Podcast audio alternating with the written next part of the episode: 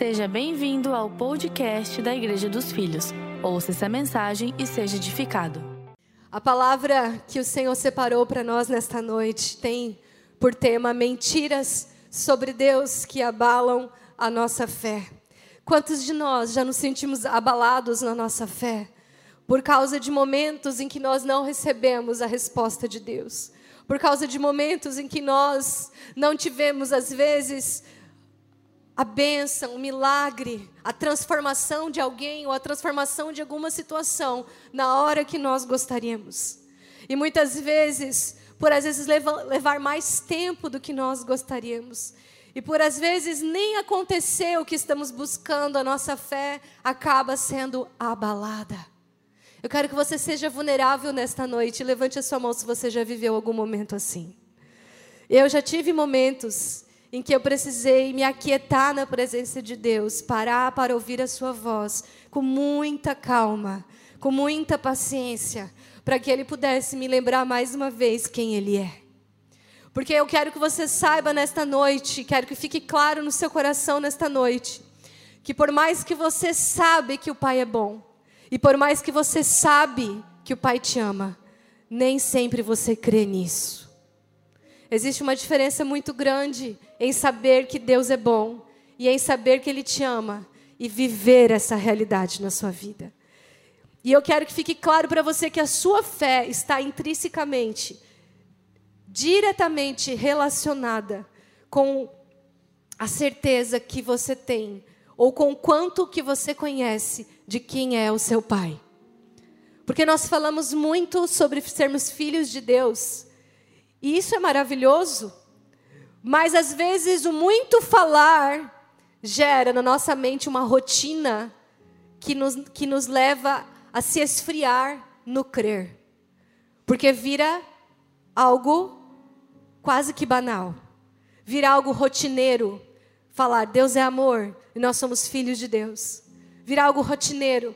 E a gente apenas fala porque sabe, mas não vive e não crê e não faz diferença na nossa vida o que conhecemos. Porque uma coisa é você saber que você é filho de Deus, outra coisa é você saber quem é o teu pai. Porque se você não sabe quem é o teu pai, não faz diferença nenhuma saber que você é filho de Deus. Porque você só sabe quem você realmente é. Só tem importância ser filho de Deus se você sabe quem realmente é esse Deus. Do que me importa ser filho de Deus se ele não faz diferença na minha vida, porque eu não o conheço. Em Hebreus capítulo 11, versículo 6, é um versículo tão conhecido. Nós entendemos por que, que a fé está diretamente relacionada à forma como nós vemos a Deus. A nossa fé não está relacionada ao quanto você lê a Bíblia. A sua fé não está relacionada apenas ao quanto você vem na igreja. A sua fé não está relacionada apenas ao quanto você ora mas ela está diretamente relacionada a como você vê o seu pai, como ele é para você, o que você realmente acredita dele, não apenas o que sabe dele. Quantos estão me entendendo? Digo amém. Em Hebreus capítulo 11, versículo 6, nós lemos que sem fé é impossível agradar a Deus. Mas por que, que é impossível agradar a Deus? Porque Ele cobra algo de você? Não, porque Ele te chamou para um relacionamento. E por que que sem fé nós não conseguimos agradar a Deus? Porque se nós não crermos, como diz o versículo, que ele existe, nós não vamos nos aproximar dele. E se não crermos que ele existe, isso é o básico da fé, e não nos aproximarmos dele, o segundo ponto do versículo determina o porquê que nossa fé muitas vezes esmurece, muitas vezes é abalada, porque nós não cremos uma característica sobre Deus. Quem é o teu pai? Ele é galardoador, ele é recompensador dos que o buscam. Se você realmente não crer nessa verdade, quem é o teu pai? Ah, ele existe, bacana, isso é o, é o básico da fé. Você só pode crer que Deus, em Deus porque você crê que ele existe. Mas isso é o básico. A segunda parte do versículo é que interfere no fato de você ter uma fé forte ou ter uma fé abalada dependendo das circunstâncias. Porque se você não crê que Ele recompensa quem o busca, você para de buscar. Porque você pensa, estou perdendo tempo. E você pensa, talvez eu estou aqui orando, orando, mas eu não sou merecedor. Eu estou aqui buscando, buscando, mas eu sou pequeno demais. E nós vamos ver aqui alguns fatores do porquê que a nossa fé é abalada quando nós não conhecemos de verdade quem é o nosso Pai. Aqui nesse versículo existe uma característica muito clara. Ele é recompensador dos que o buscam. Mas muitas vezes você está buscando e não crê que ele vai te recompensar por isso. Você está aqui neste culto, você está buscando a Deus. Quantos estão buscando a Deus aqui neste culto? Você crê que ele vai te recompensar por isso? Porque às vezes você vem num culto para buscar a Deus, mas sai sem expectativa nenhuma de que alguma coisa vai acontecer na sua vida. Porque você só sabe que Ele é bom, mas você não conhece de verdade o seu Pai. Em Lucas capítulo 18, versículo do 1 ao 8, Jesus está nos ensinando algo poderoso para as nossas vidas. Jesus está olhando para os discípulos e ele diz: Eu vou contar uma parábola para vocês. Para que, a Bíblia diz dessa forma, para que vocês nunca parem de orar e nunca desanimem. Se Jesus está dizendo para os discípulos, queridos, preste atenção, eles estavam falando diretamente com Jesus. Entre aspas, eles nem precisavam orar. Sim ou não? Entre aspas, eles estavam diretamente com o próprio Deus. Não entre aspas porque ele não era Deus, mas entre aspas porque eles já estavam falando diretamente com Deus. Por que, que eles ainda precisavam ser ensinados a respeito de orar? Porque essa é a maior vontade de Deus para as nossas vidas. Quando você entende o que é oração? Oração é se aproximar, como disse Hebreus 11:6. Oração não é apenas pedir bênçãos ou agradecer por elas. Oração é se aproximar e você precisa passar a entender no seu coração que Jesus nunca veio fundar uma religião, ele veio nos levar ao Pai para um relacionamento. Mas você esquece disso. E por que você esquece que esse é o maior desejo do Pai, que você ore, que você se aproxime, que você o busque, que você conheça o seu coração, que você conecte o seu coração ao dele. Esse é o desejo do Pai para você. Aí por isso nós esmorecemos, nós paramos de buscar, porque o nosso foco está no que está acontecendo ao nosso redor e não na presença. O nosso foco está em se Deus está respondendo às nossas orações e não no fato de que Ele é recompensador, independente do que está acontecendo agora. Quem está atendendo, diga amém. Jesus está dizendo para os discípulos lá em Lucas capítulo 18, e contou-lhes também uma parábola sobre o dever. Presta atenção à palavra que Jesus usa: dever. Porque se você diz que crê em Deus, é um dever, porque Ele quer esse relacionamento, é isso que Ele te chamou para viver com Ele. O dever de orar sempre e nunca desfalecer, nunca desanimar. Nunca parar de orar.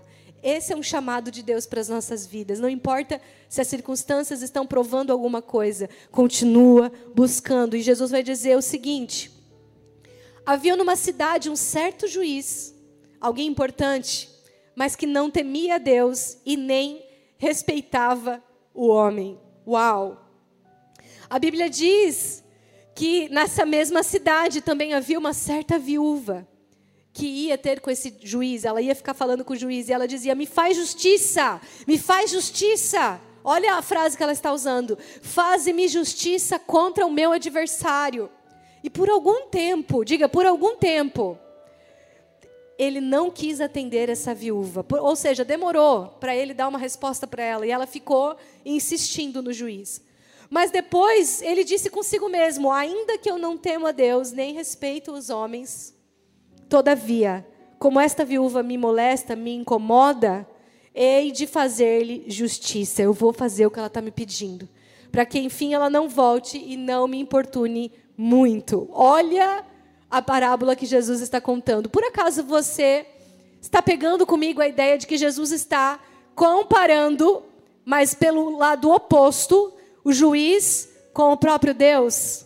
Jesus está colocando aqui o juiz no lugar de Deus e a viúva no nosso lugar.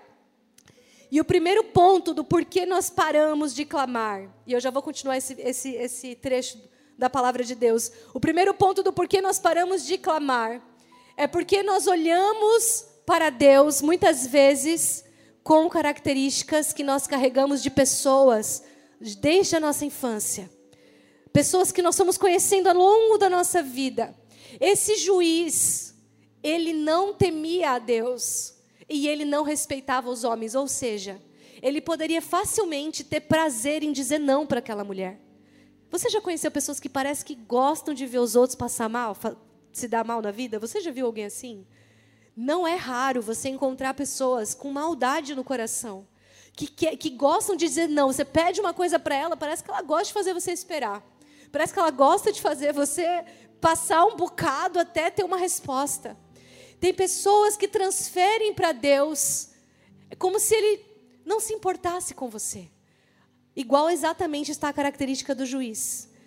Esse é um primeiro, uma primeira mentira que o inimigo faz você acreditar que Deus não se importa com o seu pedido. Deus não se importa com a sua necessidade.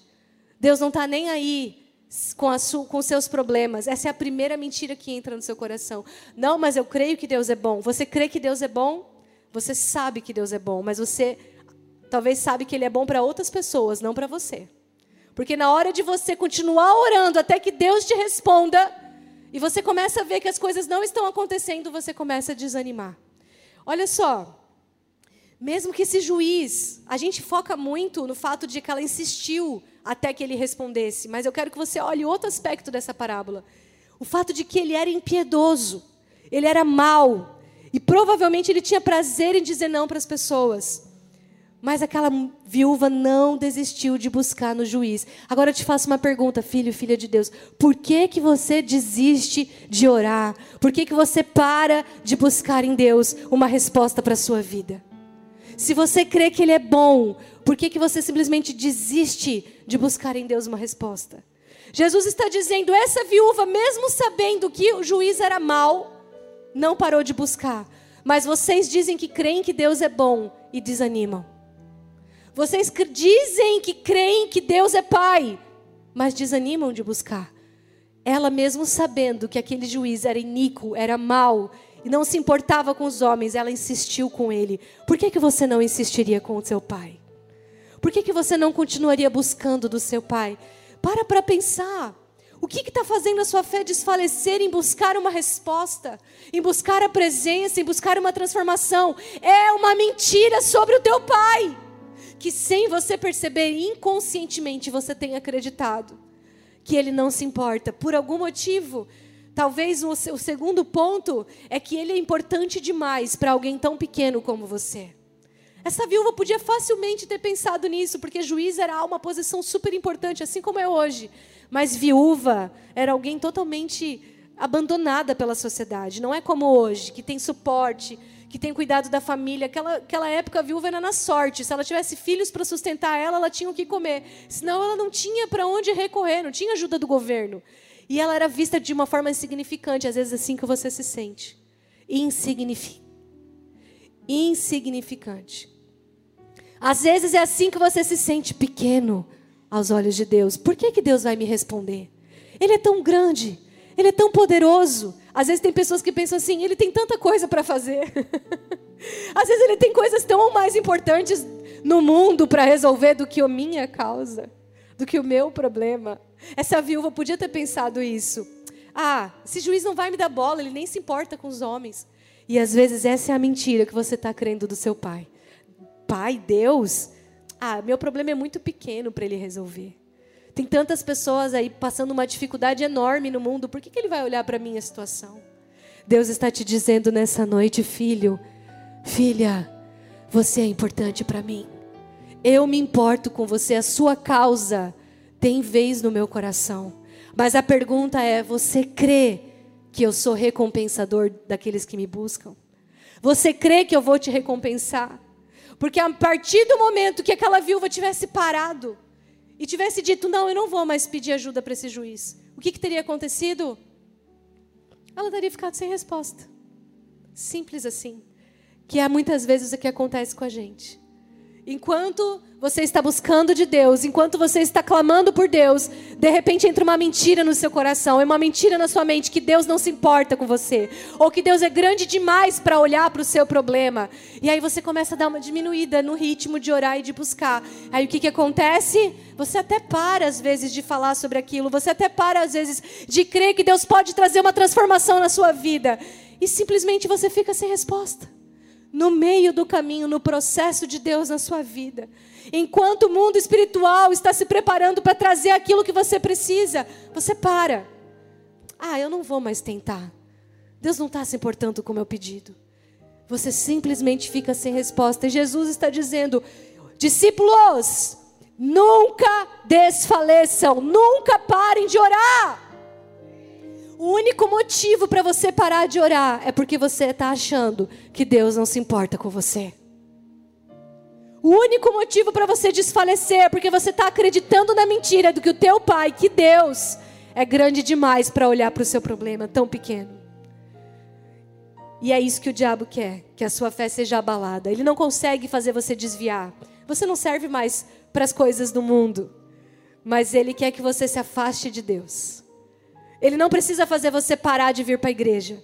Ele só precisa fazer você acreditar numa mentira de que Deus não se importa com você. E aí o seu relacionamento com Ele se esfria e tudo começa a perder o sentido e fica mais difícil. E mais do que isso, coisas que Deus queria te dar, Ele simplesmente não vai poder, porque você simplesmente parou de crer e de buscar. Quantos estão dispostos a nunca parar de crer e buscar? A segunda coisa que essa parábola me mostra é que Jesus, ali, continua comigo no versículo, ele diz assim: E disse o Senhor: Ouvi o que diz o juiz injusto. E Deus não fará justiça aos seus escolhidos. Quantos são escolhidos de Deus aqui? Ah, não, vocês não estão crendo. Quantos são escolhidos de Deus aqui? Jesus disse: Foi Ele que escolheu vocês primeiro, não foi você que escolheu a Deus. Ele que te escolheu e nada do que você faça faz Ele desistir de você. Porque vocês não fez você não fez nada para Ele te escolher. Você é escolhido de Deus. Olha só, Deus não fará justiça aos seus escolhidos que clamam a Ele de dia e de noite. E olha como é que ele coloca: ainda que tardio, para com eles, quer dizer, mesmo que parece que demora, Jesus está dizendo que ele sabe que às vezes parece que demora a resposta. Jesus está dizendo que ele entende você, que parece que às vezes não vai acontecer. Mas ele está chamando os discípulos por uma consciência de dizer o seguinte: mesmo que pareça que demora, mesmo que pareça que não vai acontecer, você realmente acha que o teu pai, que é bom, misericordioso, que te escolheu primeiro, não vai te responder? Você realmente acha que o teu pai não é recompensador quando você o busca? Que mentira você está acreditando sobre Deus? Porque essa é a mentira que está te separando da resposta que você está buscando.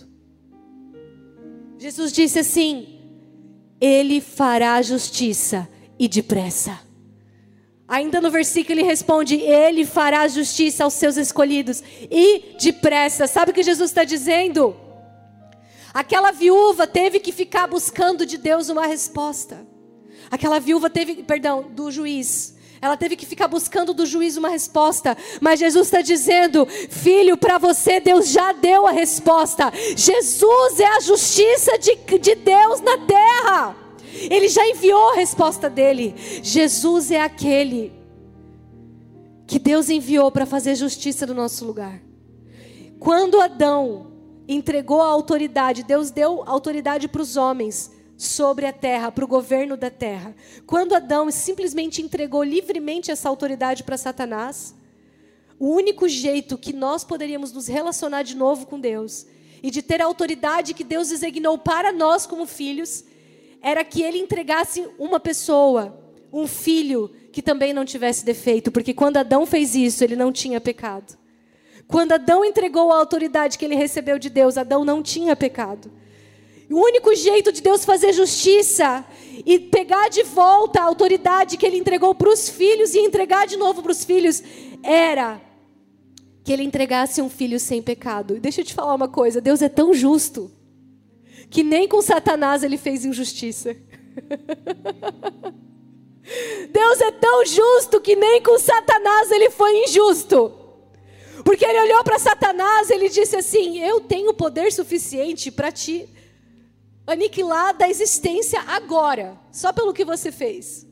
Eu tenho poder suficiente para simplesmente pegar de volta essa autoridade que você manipulou para roubar e devolver para Adão. Simplesmente eu podia fazer isso, sim ou não? Ele podia.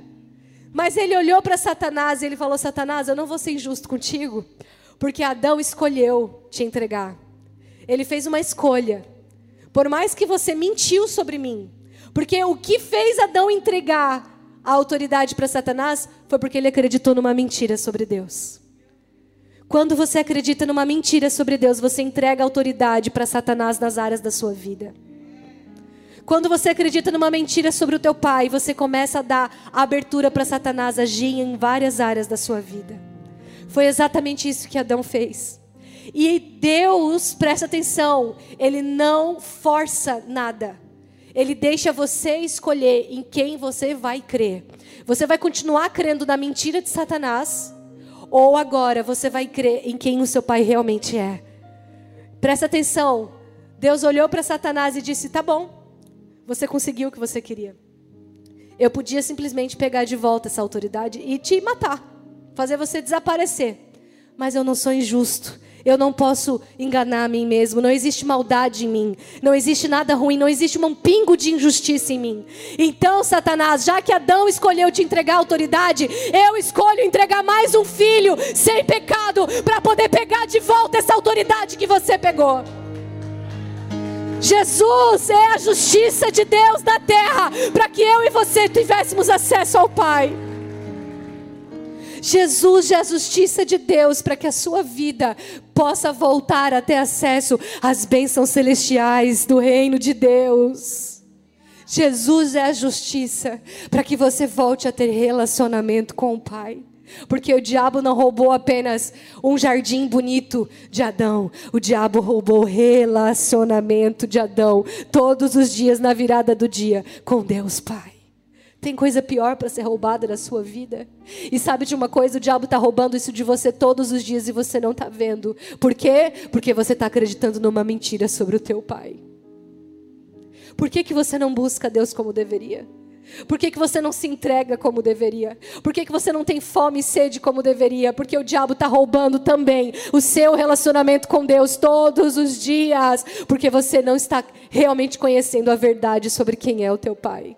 Ele recompensa, Ele é bom, Ele é maravilhoso, Ele é, ele é leve. E Ele traz leveza para a sua vida. Você não se sente pesado, cansado, desanimado, porque você está longe de Jesus. Jesus disse: Vinde a mim, os que estão cansados e sobrecarregados. Se você tem que ir até Ele, é porque você está longe. Porque quem está perto de Jesus não fica assim. Jesus está te convidando nesta noite, vem para perto. Para de acreditar em mentiras sobre o teu Pai. Para de acreditar em mentiras que Ele não vai recompensar o teu tempo no secreto, que Ele não vai recompensar o teu tempo aqui no culto, que Ele não vai recompensar o teu compromisso no GC. Para de acreditar em mentiras que o que você está fazendo não vai ter resposta. Porque, queridos, o que o diabo quer é que você creia nas mentiras sobre o que ele está contando do teu pai. Porque assim ele vai roubar a autoridade da tua vida, que Jesus conquistou de novo para você, em áreas que você está perdendo. Jesus é a justiça de Deus, e Jesus disse para os discípulos: Ei, queridos, deixa eu te falar uma coisa. Deus não vai responder aos seus escolhidos. Ele não vai apenas responder, ele já respondeu. Você já tem tudo o que você precisa em Cristo Jesus. Diferente da viúva que ficou importunando o juiz para ter uma resposta, você não precisa importunar Deus. O que você precisa, você já tem. Abra as tuas mãos assim e diga: Jesus, obrigado porque eu tenho você. Eu tenho tudo o que eu preciso em você. Eu tenho tudo o que eu preciso em você, Jesus. Isaías 53, versículo 4 e 5 diz: Verdadeiramente Ele tomou sobre si as nossas enfermidades e as nossas dores. Verdadeiramente Ele tomou sobre si as nossas enfermidades e as nossas dores. Por que, que Ele coloca duas palavras que parecem a mesma coisa? Porque Ele está falando de enfermidades físicas e de dores emocionais. Verdadeiramente Ele tomou sobre si a justiça de Deus, tomou sobre si as nossas enfermidades, a cura já é sua. E as nossas dores, a paz que excede o entendimento já é seu. Aleluia. E nós o reputávamos por aflito, ferido de Deus e oprimido, mas ele foi ferido por causa das nossas transgressões. Jesus foi a justiça de Deus, nós não poderíamos pagar esse preço por causa das nossas transgressões, porque nós acreditamos em mentiras sobre Deus, porque nós damos autoridade para Satanás no nosso casamento, nós damos autoridade para Satanás sobre os nossos filhos, nós damos autoridade para Satanás no nosso trabalho, porque acreditamos em mentiras sobre o Pai. Por causa das nossas transgressões, Ele foi moído. Por causa das nossas iniquidades, Ele foi a justiça de Deus. Ele é a justiça de Deus o castigo que nos traz a paz estava sobre ele. E pelas suas pisaduras fomos sarados. Por isso que Jesus tem autoridade para te dizer: você está cansado e sobrecarregado? Vinde a mim. Jesus tem autoridade para te dizer: se aproxima de mim, porque eu paguei o preço para te dar a paz. Se aproxima de mim, porque eu sei das tuas transgressões. Eu sei que você tem dado lugar a Satanás na tua vida, acreditando em mentiras sobre o Pai. Mas vem a mim, se aproxima de mim, e eu vou te trazer alívio. Mais uma vez eu pago o preço se for preciso. Vem a mim, que eu já tenho a resposta que você precisa. Você não precisa ficar insistindo com Deus, você só precisa crer em Jesus. Oh, Pai. O terceiro ponto nessa parábola é achará fé na terra. O último versículo dessa, dessa parábola, Jesus diz o seguinte: Digo-vos depressa, lhes fará justiça. No caso, ele já fez a justiça. Você tem tudo o que precisa nas regiões celestiais em Cristo Jesus. Mas ele termina dizendo: Quando, porém, vier o filho do homem, porventura achará fé na terra. Agora, se você parar para pensar comigo, ele está contando uma parábola de uma mulher que recebeu não atrás de não e espera atrás de espera. E por último, ele faz a pergunta: será que eu, quando voltar, eu vou achar fé na terra? Por que, que ele faz essa associação entre fé e, e receber negativas na vida? Entre fé e conseguir receber não? E ele faz o questionamento: será que vai ter fé quando eu voltar? Eu estou vendo uma geração, e você vai entender a minha pergunta. Eu estou vendo uma geração de pessoas frouxas. Desculpa a expressão, mas é verdade. Eu estou vendo uma geração que não aguenta mais coisas negativas. Eu estou vendo uma geração que, inclusive, está ouvindo aí uma certa psicologia que diz que você não pode dizer não para o seu filho. E aí o teu filho está crescendo achando que a vida inteira as pessoas não, não podem dizer não para ele. E essa geração está frágil. Essa geração não aguenta mais lutar por relacionamentos. Essa geração não sabe perdoar. Essa geração não sabe abrir mão, às vezes, dos seus direitos para poder dar um tempo para outra pessoa enxergar um pouco como ela está sendo. A gente quer justiça, a ferro e fogo. Porque a gente não aguenta mais lidar com conflitos. Estamos terceirizando a educação dos nossos filhos para a televisão, para o tablet, para o celular. Porque quando ele começa a cheirar, chorar, quando ele começa a fazer birra, você não aguenta mais lidar com isso. Você não aguenta lidar com conflitos e negativas e esperar. Tudo é na base do botão, micro-ondas. Fogão não é mais a lenha, ele é só apertar um botão. Tudo é na base do ontem, tudo é na base do tem que ter a resposta agora. Eu tenho que saber das coisas, as coisas da minha vida têm que acontecer agora. Ninguém quer mais passar por processo. Ninguém quer mais aprender a esperar. Ninguém mais tem paciência no casamento. Ninguém mais tem paciência com os filhos. Ninguém mais tem paciência no trabalho. Se esse trabalho não está bom, eu vou para outro. Essa profissão não está boa, eu vou achar outra. Uma geração insatisfeita, porque não sabe ouvir não. Jesus perguntou para os discípulos: será que quando o filho do homem voltar, porque ele já ele é alfa e ômega, ele já, ele já chegou no fim, ele já viu o fim. Ele olhou para os discípulos e disse: será que eu vou achar fé na terra? Porque a sua fé também está diretamente relacionada à sua capacidade de aprender a esperar. Como assim, pastora? A viúva ela tinha fé no juiz mesmo sabendo que ele era mau. Ela tinha fé num juiz, mesmo que ele só respondia não, que ele só mandava esperar. Será que você continua tendo a mesma fé em Deus, mesmo que ele não lhe dê a resposta que você está procurando na hora que você queria? A sua fé realmente continua a mesma? A sua fé está diretamente relacionada à capacidade de ouvir não. Mas mais do que isso, ela está relacionada a você acreditar que apesar do não, ele ainda quer te abençoar. Apesar do não, apesar do espera, ele tem prazer em te dar uma resposta, em te abençoar e transformar a tua vida.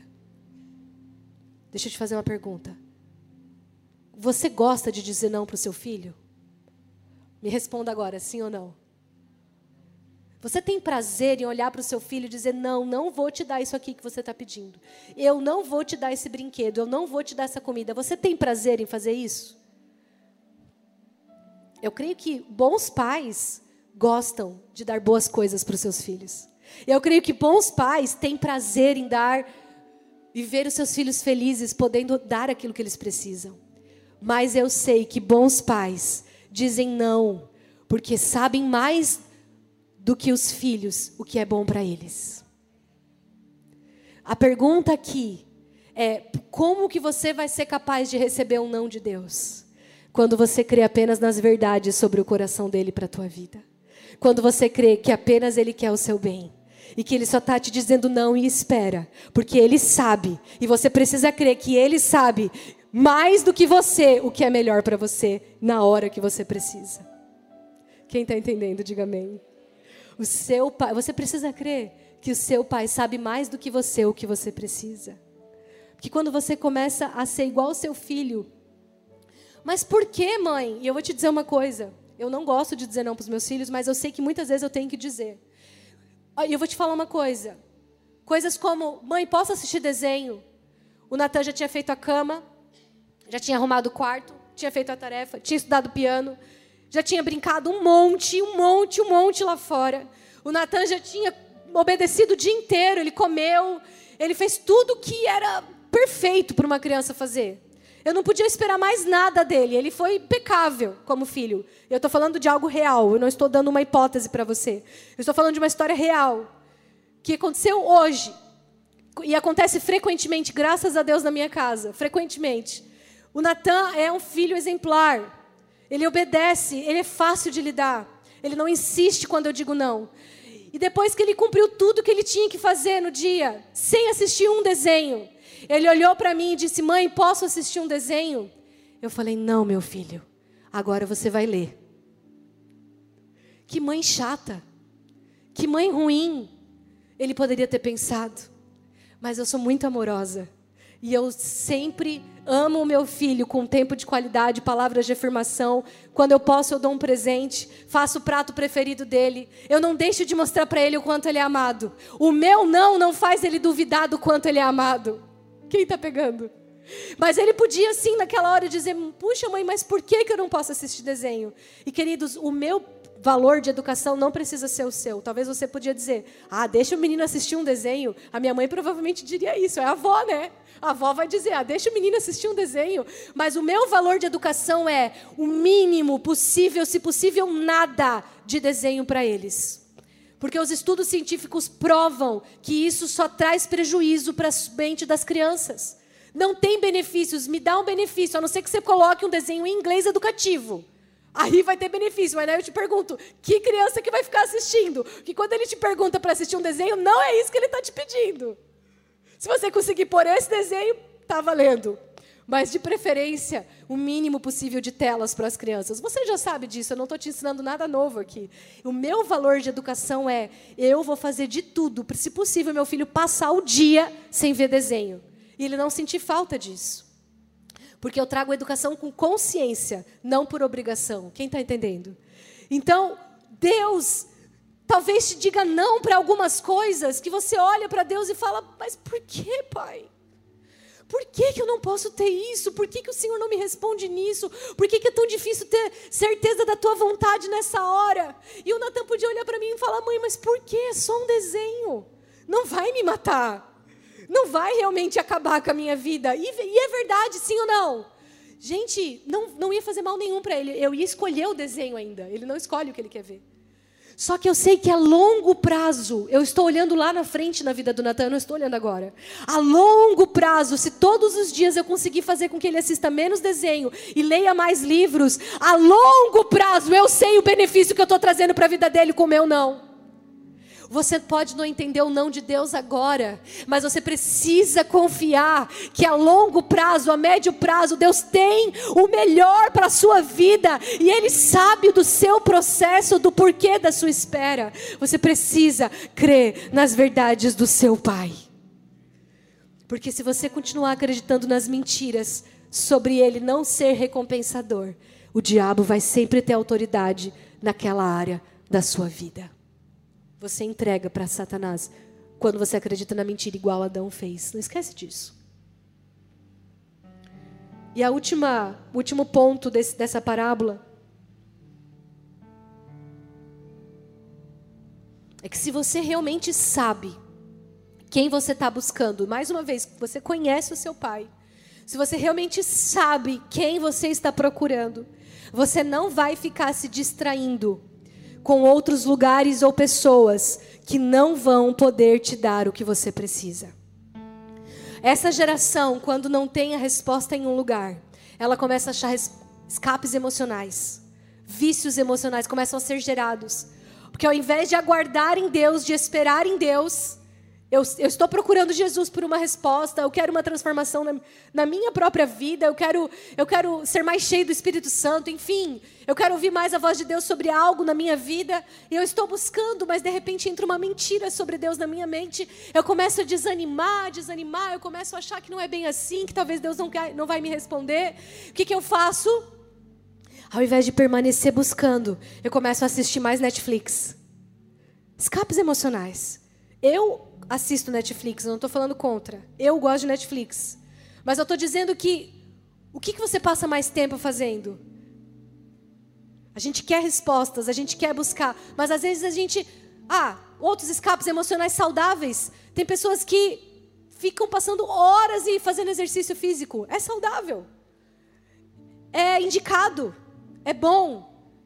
Mas será que você não está tendo um escape emocional ali, ao invés de permanecer buscando em Deus, aí você começa a achar coisas para se distrair. Você começa a achar coisas para preencher o seu tempo e você não ficar mais olhando para o seu problema e vendo que as circunstâncias não mudaram. Quem está entendendo, diga amém. Quando você sabe o que você está buscando e quem você está procurando, você para de se distrair com outras pessoas e outras coisas que não vão poder te dar resposta. E isso me lembra de uma história de outra mulher que recebeu uma negativa de Jesus.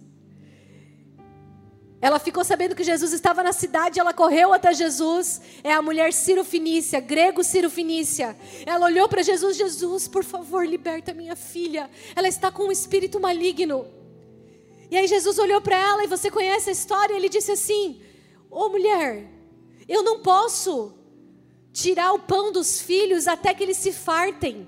Eles precisam se saciar primeiro e depois aí eu, ele, eu não posso dar para os cachorrinhos o pão dos filhos. Eu não posso. E quando você ouve essa mensagem, talvez no primeiro momento você pensa Jesus foi grosso com ela. Sim ou não? Como que Jesus responde para essa mulher que ela está que ela tá ocupando talvez um lugar secundário como se fosse um cachorrinho? Que grosseria! Às vezes a gente tem essa impressão nessa passagem, né? Jesus só estava explicando para aquela mulher, dentro do contexto dela, da realidade dela, de que ele não podia atender um povo para o qual ele não foi chamado para aquela hora. Não quer dizer que ela não ia ter resposta. Jesus estava dizendo: nesse momento eu não posso te dar uma resposta. Você ainda não é filha. Você ainda não é filha. Você não é filha. Ele estava dizendo: Eu não posso tirar o pão dos filhos e dar para você que não é filha. Em outras palavras, aquela mulher podia ter olhado para Jesus e dito assim: Eu não vou insistir com ele. Ele não se importa com os homens. Eu não vou insistir com ele. Ele não se importa comigo. Jesus, nessa parábola, nesse, nesse contexto, estava ocupando o mesmo lugar do juiz iníquo, que não se importava com os homens. Aos olhos daquela mulher, ela poderia ter olhado para Jesus e pensado a mesma coisa que aquele juiz era. Jesus não se importa com os homens. Agora eu te pergunto, por que, que aquela mulher permaneceu? O que fez aquela mulher não desistir de procurar Jesus? Porque aquela resposta dele foi ríspida.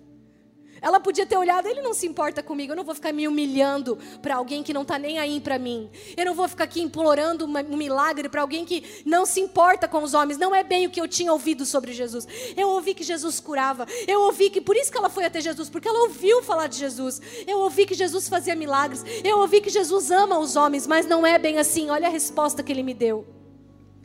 Quando você não conhece o coração de Jesus, às vezes você ouve falar que ele é bom, mas na hora de buscar, você não tem a resposta que você quer. Na hora que você quer, do jeito que você quer, você pode acreditar nessa mentira. Jesus não se importa comigo. Igual é o juiz Inico, o juiz que não temia Deus. Mas o que fez essa mulher permanecer? Ela olhou para Jesus e disse: Jesus, eu ouvi falar de você. E quer saber uma coisa, Jesus? Mesmo que a tua resposta foi negativa, mesmo que você me disse não, mesmo que você me disse, espera, Jesus, espera aí. Eu ouvi falar que você é bom. E eu creio no que eu ouvi falar. Eu ouvi falar que você faz milagres, Jesus. E eu decido crer que você faz milagres. Jesus, mesmo que você me dê uma negativa, mesmo que eu estou tendo que esperar o meu milagre, eu ouvi falar que você se importa com os homens. Então eu estou escolhendo crer nessa verdade, que você se importa com os homens. E quer saber mais, Jesus? Eu não vou sair daqui, nem que eu tenha que pegar migalhas dos filhos, mas eu sei que você pode me dar alguma coisa. Jesus olhou para aquela mulher e disse assim: Ó, por causa da tua resposta, a tua filha acabou de ser liberta lá onde ela está. Por causa da tua resposta, mesmo sem ser filha, mesmo sem ser filha, eu estou te dando o que você está me pedindo. Deixa eu te fazer uma pergunta, filho e filha de Deus, qual está sendo a tua resposta para os céus? Porque uma pessoa que não era filha permaneceu crendo que Jesus é bom e tinha algo para a vida dela. E você que é filho e que já tem Jesus, continua permanecendo e crendo que Ele é recompensador daqueles que o buscam. Qual está sendo a sua resposta para os céus? Eu preciso te lembrar o que eu falei antes. Se você parar de buscar, a resposta não vai chegar. Qual está sendo a sua resposta para os céus? Se você desfalecer, se você esmorecer, Deus não vai poder te responder, Ele vai ficar, não faz isso. Eu quero te abençoar, eu amo te abençoar. Se, vou dar um exemplo aqui que me veio. Se o Natan, no momento que eu disse não vai assistir o desenho, ele começa a espernear. Ele começasse a, ah, mãe, mas puxa, então também não sei o que. E o, comporta dele, o comportamento dele mudasse da água para o vinho. Até então ele era obediente. De repente ele começou a fazer birra. Ele poderia perder a oportunidade de ler depois do livro, de, de assistir desenho depois do livro. Quem está pegando o meu exemplo aqui? Eu poderia ainda deixar ele assistir desenho. Eu poderia ainda dar o que ele estava pedindo, ele só tinha que esperar mais um pouquinho. Quando você para de buscar, porque você não entende que Deus sabe o que é melhor para você, e você não crê que Ele realmente ama te abençoar, e que Ele realmente pode transformar a sua vida, como aquela mulher creu que Jesus podia transformar a vida dela. Quando você não crê nisso e você para de buscar, você deixa de receber aquilo que já é seu por direito como filho e filha. Oh Espírito Santo, nós não vamos esmurecer. Diga, eu não vou esmurecer. Eu vou persistir. Com quais lentes você está vendo Jesus? Qual área da sua vida você tem dado autoridade para Satanás? Porque você está acreditando numa mentira. A outra passagem que eu lembro muito para encerrar é quando Maria Madalena e a outra Maria foi até o sepulcro encontrar Jesus. A Bíblia diz que bem cedo elas foram. Assim que começou a luz do dia, E isso me diz que quando você realmente quer alguma coisa, quando você realmente crê que Jesus vai estar lá, não importa a hora do dia, você vai se levantar até que se for cedo para estar com Ele, para ter um tempo com Ele. Elas foram até lá e elas diziam umas para as outras assim: Mas vai ter uma pedra enorme lá no caminho. Quem que vai tirar essa pedra para nós? Elas estavam conversando, a Bíblia diz, umas com as outras, até chegar no sepulcro. E quando elas chegaram no sepulcro, elas foram surpreendidas com o fato da pedra não estar mais lá. Alguém tinha tirado a pedra do caminho. Deixa eu te dar uma notícia.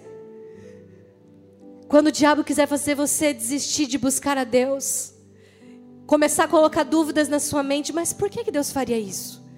Mas será que Deus se importa mesmo? Eu quero te dizer uma coisa: aquelas mulheres estavam tão dispostas a buscar Jesus que, mesmo com uma pedra no caminho delas, elas iam dar um jeito para tirar aquela pedra do lugar. Mas a boa notícia é que o véu já se rasgou, aleluia. A boa notícia é que a pedra já foi tirada, qualquer obstáculo que tinha entre você e o teu pai foi removido. Você não precisa dar jeitinho, ele já deu o jeito que tinha que dar para você poder buscar o seu pai e ter a resposta que você precisa precisa, aleluia. Aquelas mulheres chegaram no sepulcro e se deram de cara com o um anjo. Mas deixa eu te falar de novo, quem que elas foram procurar? Mas elas encontraram quem? Elas deram de cara com o um anjo. E o anjo disse para elas assim: "Vocês estão buscando Jesus? Vocês vão encontrar ele lá na Galileia." Ei, ei, peraí, peraí, peraí, peraí, peraí, peraí, peraí. Primeira coisa, Jesus era para estar tá aqui no sepulcro, eu já não estou encontrando ele aqui. Agora tu me diz que eu tenho que ir lá para Galileia? Não, peraí, peraí. Elas olharam para aquele anjo. Elas podiam ter pensado assim, que é o que muitos aqui pensariam: Meu, vou ficar com o anjo mesmo. Eita coisa boa, vou ficar aqui. O anjo está aqui, está tudo bem aqui. Deus olhou para Moisés e falou: Moisés, vai, que eu estou enviando o anjo à frente de vocês e eu vou dar a terra prometida. Vocês vão ter leite, uma terra que mana leite e mel. Vocês vão ter tudo o que precisam. Vai, o anjo está indo na frente. Mas Moisés olhou para Deus porque ele sabia o que ele queria. Ele se queria relacionamento. Ele olhou: Deus, eu não quero anjo. Eu não quero só a promessa. Eu não quero só a bênção. Deus, eu quero você. Eu quero a tua presença. Eu quero relacionamento. Deus, não me faça sair daqui se o Senhor não for comigo. Ah, aquelas mulheres sabiam o que elas estavam procurando. O anjo não servia. A bênção não servia, elas queriam Jesus. Elas olharam por anjo e falaram: Ah, é lá na Galileia, não tem problema que eu não encontrei ele no sepulcro. Eu vou para Galileia, mas a boa notícia, querido, é que quem procura Jesus, mesmo que não encontre aonde acha que ele estaria, porque Jesus disse que onde dois ou três reunidos em seu nome ali ele estaria. Às vezes você vem para o culto porque você tem certeza que Jesus está aqui. E deixa eu te fazer uma pergunta: ele está assim ou não? Ele está aqui, mas um encontra, às vezes você não encontra naquele dia. Às vezes você vai para o GC por causa do mesmo motivo. E você sabe que Jesus está ali porque ele disse que estaria. Mas às vezes naquele dia um irmão encontrou Jesus e você não encontrou Jesus. Você está indo para os lugares que no quarto de oração você sabe que Jesus está lá te esperando para ter tempo com Ele, mas por algum motivo naquele dia você não encontrou Jesus ou não encontrou a resposta que você queria, mas como Maria, você não vai deixar de procurar. Você vai para o culto, você vai para o GC, você vai para o quarto de oração e você continua buscando, porque você sabe quem você está buscando, você sabe quem é teu pai. Mentira nenhuma te afasta dele. E a Bíblia diz que no meio do caminho Jesus se revelou para elas. Elas não encontraram no sepulcro e elas não precisaram ir para Galileia, porque Jesus olhou para elas e falou assim: Ah, vocês estão com fome de mim? Vocês estão com sede de mim. Vocês estão me procurando e nada vai impedir vocês de me encontrar. Então, eu vou me revelar primeiro para vocês. Jesus quer dizer uma coisa para você. E eu vou encerrar com essa frase. Se você não deixar nenhuma mentira te afastar do coração do teu pai, você pode até não ter encontrado aqui ou ali ou até agora alguma coisa que você estava procurando, mas ele está vindo ao teu encontro. Jesus está vindo ao teu encontro, porque ninguém que procura por Ele e não para de buscar por Ele, e não para de clamar por Ele, e não para de orar, e não desiste, não desiste, não esmurece, ninguém que permanece buscando vai ficar sem resposta. Jesus está dizendo para os discípulos: nunca parem de orar, mesmo que pareça tardio, Deus já fez justiça na sua vida. Fique ligado conosco. Em breve teremos mais conteúdos para abençoar a sua vida.